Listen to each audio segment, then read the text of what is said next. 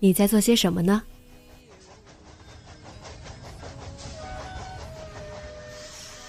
你将要去到哪里？女侠生活手记，和我一起记录生活的点滴。这里是荔枝 FM 幺八零八四，昨天的你的现在的未来。这周你过得好吗？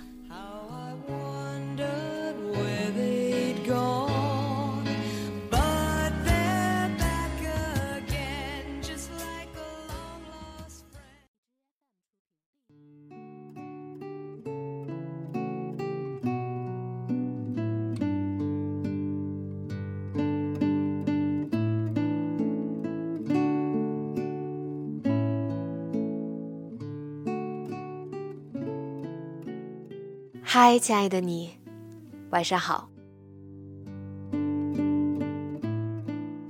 五月是加东郁金香盛开的日子，每年这个时候，首都渥太华都会举办加拿大郁金香节。嗯，为了感受这个盛大的节日，明天我们决定去一趟渥太华。其实主要是看到了一段当地关于郁金香的故事。所以，对那一大片花海有了不一样的期待。今天就来给大家说说这个故事吧。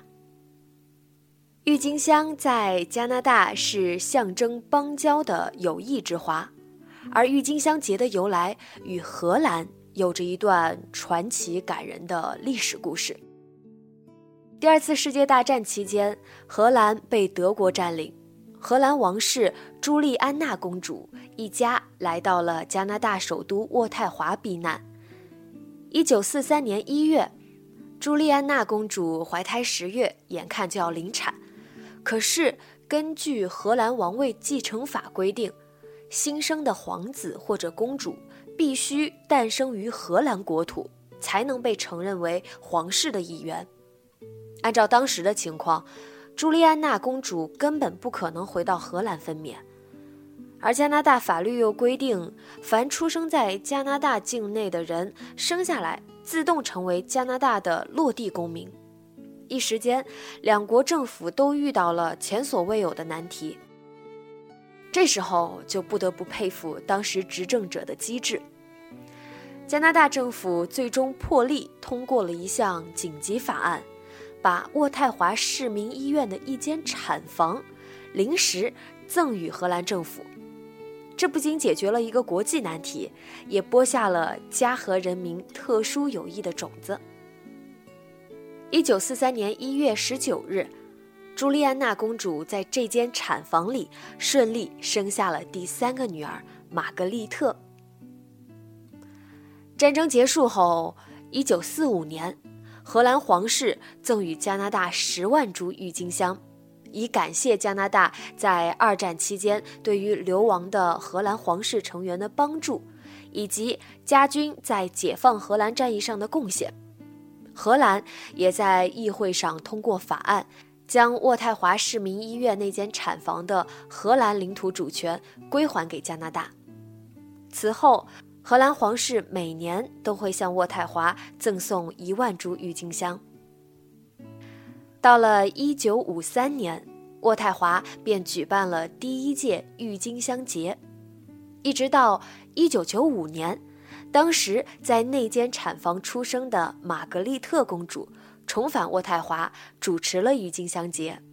同年，渥太华的郁金香节升格为加拿大郁金香节。以见证加和两国人民之间的友谊，怎么样？有了这个故事背景，是不是对这个节日又有了不一样的理解呢？而今年在节日期间，更是迎来了中国日的特别活动，还有一种红瓣黄边的郁金香被命名为“中加友谊”，好期待呀！到时候在微博给大家分享啊。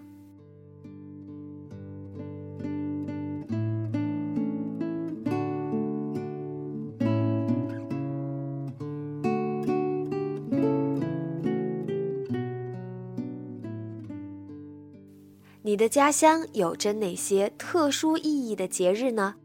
直接在节目下方留言分享给我吧。今天的节目就到这里，节目原文和封面请关注微信公众号“背着吉他的蝙蝠女侠”，电台和主播相关请关注新浪微博“背着吉他的蝙蝠女侠”。今晚做个好梦，晚安。